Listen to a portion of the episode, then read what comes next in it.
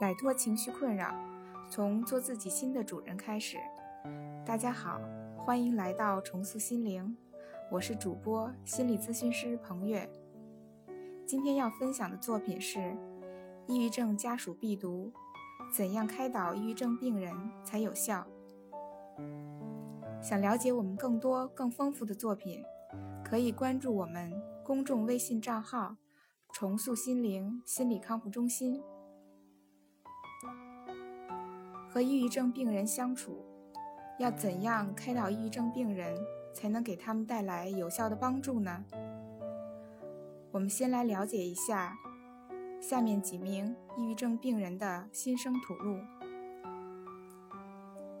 老师，我不想上学，一想到学校，想到学习，想到考试，我的心就非常的紧张痛苦。我感觉和同学们也不是一个世界的人。他们什么都懂，什么都会，而我像一个傻子，什么都不懂，和他们说话也说不到一起去，感觉格格不入的。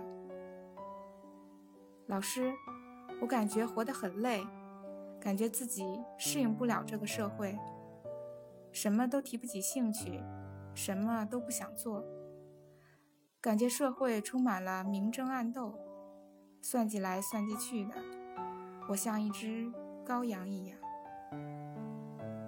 老师，我感觉自己就像被乌云笼罩着，无法挣扎，对什么都担心、紧张、不自在，晚上也总是睡不着，没有食欲，对什么都没有兴趣，不能想未来，一想到未来就感到很迷茫、很无助。抑郁症病人的心理状态是非常复杂微妙的，很多时候症状的表现仅仅是一个小的方面，更多的痛苦体现往往是无法言表的。抑郁症患者治疗期间，很多时候家属的积极干预对患者的康复会起到一定的推动作用。那么作为家属，应怎样积极的干预呢？有两个方面。第一，怎样开导抑郁症病人才有效？首先，避免对病人进行过多的摆事实、讲道理，因为大道理他都懂，过多的道理说教，往往会加剧病人的挫败和无助感。其次，应不断鼓励病人，给予希望，比如不好的想法和感受只是一种负面状态，这一切都会过去的。不要催促病人尽快调整自己，而是反复的宽慰他，保持耐心，多给自己一些时间。再次，对病人的状态表现。家属应表现出最大程度的体谅和接受，起码在表面上应尽可能的做到，而不是批评指责，这一点非常重要。最后，抑郁症病人非常敏感，生活中很多时候会因为一句话、一个举动、一件事情产生心理波动，因此。家属在病人面前应注意自己的言行举止，避免对病人的心理造成刺激。第二，家属应积极参与一些行动计划。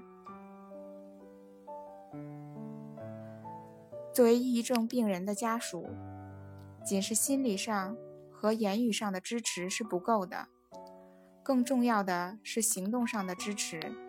抑郁症病人缺乏行动力和意志力，所以家属的陪同和参与可以起到推动和督促的作用。只有让抑郁症病人行动起来，才能获得有效的改善。一、成长阅读。家属可陪同抑郁症病人阅读有助于调节心态、心灵成长的书籍，比如《淡定是修炼出来的》和《生命的重建》等心理著作。二、心理训练。关系法是一种有效改变负面情绪的方法。家属可引导且陪同患者一起练习关系法的具体练习步骤，可以参见《淡定是修炼出来的》一书的第二章第二节。最后，祝所有的抑郁症病人早日康复。好了，今天就跟大家分享到这里。这里是我们的重塑心灵，欢迎大家在节目下方留言参与我们的互动。如果您有什么情绪方面的困扰，都可以在微信平台添加幺三六九三零幺七七五零幺三六九三零幺七七五零，即可与专业的咨询师对话。喜欢重塑心灵的朋友，请点击订阅按钮。你的情绪。我来解决，那我们下期再见。